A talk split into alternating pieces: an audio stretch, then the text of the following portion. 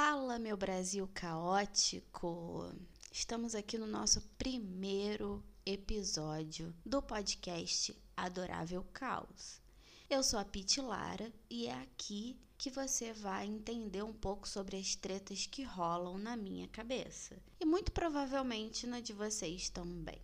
Bem, para a gente começar esse episódio, eu coloquei lá no Instagram uma, uma enquete e vocês votaram entre alguns temas que eu coloquei. Vocês colocaram que queria, queria que eu falasse sobre casa. Aí eu fiquei até achei um pouco interessante por que, que vocês querem me ouvir falando sobre casa. Mas eu analisei e percebi que nós estamos na era do fique em casa, então faz bastante sentido a gente falar sobre isso. Já faz tempo que a casa tornou-se o que fazia tempo que já não era, né? Para quem cresceu mais ou menos nos anos 80 e 90, deve ser bem fácil se conectar com essa lembrança que eu vou falar agora. Casa era aquilo que a manhã anunciava com o som da panela de pressão, cheiro de feijão com louro e rádio Globo tocando. Não era isso? Bom, pelo menos para mim, criada por vó e tia, a sensação de casa era essa.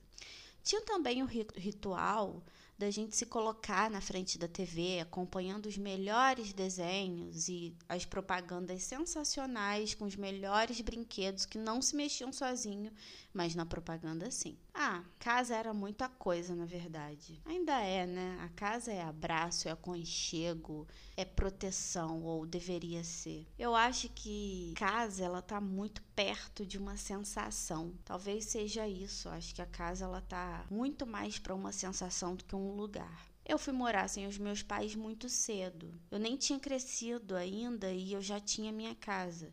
Então eu sempre gostei de organizações, listas de afazeres, é, listas de rotina, que eu nunca cumpria e não cumpro até hoje. Mas também eu adorava me mudar, sabe? Então por isso que eu acho que a casa ela tem esse lance de sensação, porque ao mesmo tempo que eu tinha essas rotinas de organização de casa e sempre cultuei muito a minha casa, minha casa sempre foi um reflexo de quem eu sou. Eu também gostava de mudar de casa. Eu, na verdade, eu adoro mudar de casa até hoje. A minha relação com a casa, então, ela é intensa, sabe? É obra, pintura, decoração. Sol em Libra não adianta, grita em mim. Mas eu amo estar em casa. Mas sem essa de que o melhor de viajar é voltar para casa, sabe? Eu detesto ter que colocar as roupas para lavar, tentar arrumar tudo do mesmo jeito de novo, para voltar e me sentir em casa. Apesar do meu apego a certas coisas, eu me adapto muito fácil, me adapto muito bem em lugares diferentes e eu nunca sinto falta das moradias antigas. Então, assim, eu gosto de sair, gosto de viajar. Quando eu me disponho a sair para viajar, eu não fico com aquela sensação de que, ah, eu quero a minha casa. Eu posso estar acampando, mas eu transformo aquilo ali, aquela barraquinha, na minha casa. Então não fico com essa vontade de querer voltar logo para casa. Isso também se reflete nas minhas em todas as minhas moradas, sabe? Então eu já morei em vários lugares e eu nunca sinto falta do que eu já vivi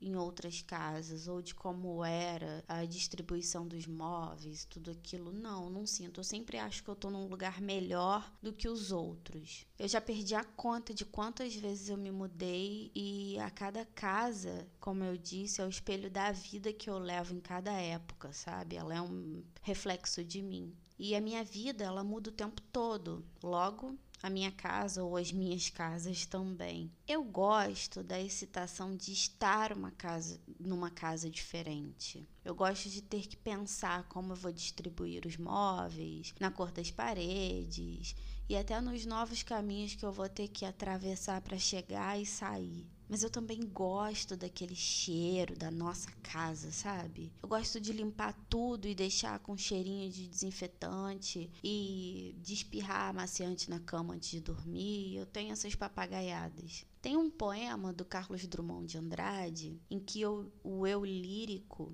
ele diz que a casa é arrumada, é um lugar limpo, com espaço livre para circulação e uma boa entrada de luz. E ele também diz que a casa boa é aquela casa com vida, onde dá para perceber que as pessoas vivem nela.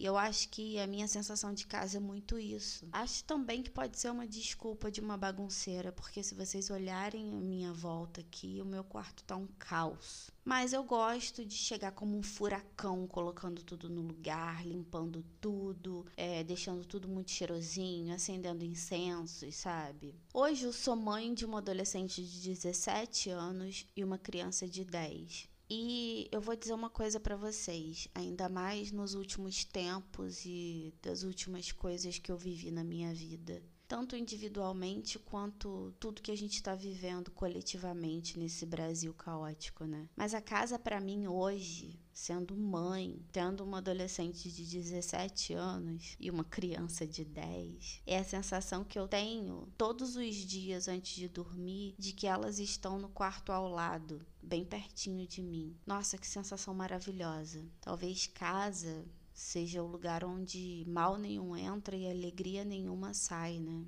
Mas também a casa para mim é onde os meus livros estão, onde as minhas crias brincam, brigam e descansam, onde o meu amor ampara minha cabeça no peito antes de dormir, sabe? Eu acho que tudo aí é uma, tudo isso é uma uma configuração de casa. É como a Dorothy disse, né? Lar é onde o coração está. Ah, mas é claro, sim, lógico, óbvio, eu ia falar sobre o Mágico de Oz. Para quem não sabe, é o livro mais sensacional de todos. Então, assim, pode pegar aí e começar a ler agora. E eu tenho até tatuagem sobre ele no meu corpo, porque ele. Acho que o Mágico de Oz ele é uma, uma alegoria para nossa vida em vários sentidos. Quando eu era criança, eu não entendia por que, que a doida da Dorothy queria. O que, que ela estava querendo quando ela decidiu voltar para o Kansas, todo cinzento, quando ela havia descoberto o maravilhoso e colorido mundo de Oz. Agora eu acho que eu entendo. A vida é tão isso, né? A gente vive trilhando um caminho, encontrando tanta gente bacana, mas é bom saber que tem pessoas que nos conhecem desde sempre, nos esperando em casa. Crescer deve ser isso mesmo. Deve ser essa vontade desesperada de ter o mundo como casa e desbravar os caminhos mais fascinantes, talvez. Até que a maturidade chega e a gente só quer um lugar onde as pessoas sabem quem realmente somos.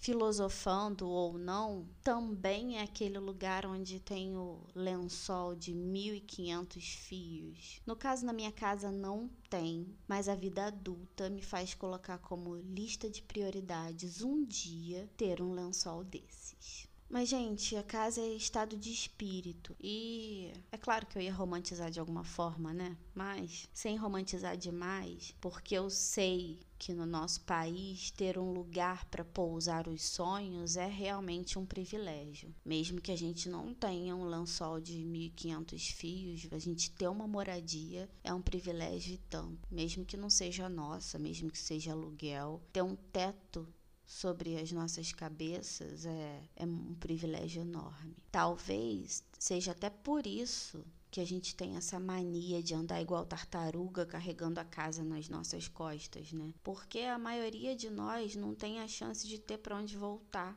O caminho é sempre em frente, sempre em frente. As novidades nunca terminam. Eu digo isso porque é, nos países mais desenvolvidos, né, as pessoas sempre têm para onde voltar. Elas podem ousar mais na vida. Elas podem ir para outras cidades. Elas podem arriscar tudo mas a realidade da maioria da população do nosso país é que realmente não tem para onde voltar, sabe? É, nem sempre tem uma casa ali que está atravessando gerações, onde mora mãe, mora, mora avó. Quando tem, é um lugar que já não consegue mais te acolher, porque você está vindo com outras vivências e talvez não te caiba mais ali. Mas essa sensação de você ter para onde voltar também é uma coisa muito simbólica, né? Quando eu digo que é muito importante a gente voltar para um lugar onde as pessoas sabem quem realmente somos, é, tem muito a ver com essa com esse pontapé inicial que a gente dá para a vida, assim que a gente resolve vou morar sozinho e ou vou ser um adulto, um jovem né? E aí as coisas começam a acontecer, a gente começa a conhecer tanta gente e pessoas que mostram que acreditam, que conhecem a gente na nossa essência mesmo. E na verdade as pessoas não conhecem nada, não conhecem nossa história, de onde a gente veio. Elas conhecem a gente ali sentada naquela mesa do trabalho ou conhecem a gente a partir do momento em que a gente virou mãe, ou então conhecem a gente a partir do livro que a gente escreveu, mas pouca gente sabe realmente quem nós somos. Quando a gente sai pela vida, a gente encontra tanta gente que parece que a gente até se perde um pouco, porque é tanta gente falando como nós somos, que quando a gente retorna para nossa casa, ou então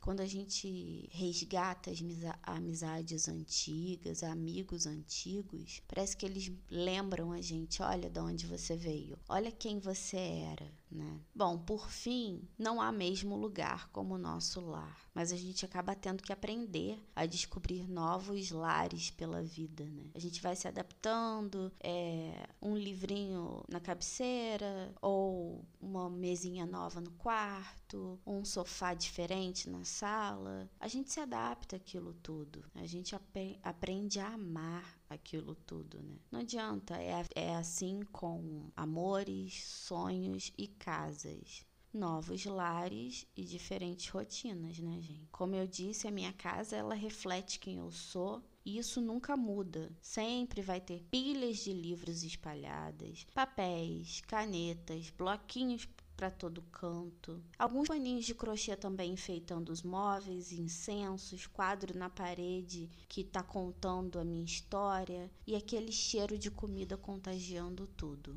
Então é muito isso, por mais que a gente dê esse pontapé de que vou viver a minha vida e que a gente às vezes se perca um pouco, acaba que esse ninho que a gente constrói, ele precisa nos reconectar com a gente mesmo. É como assistir o fabuloso Destino de Amélie Poulain, né?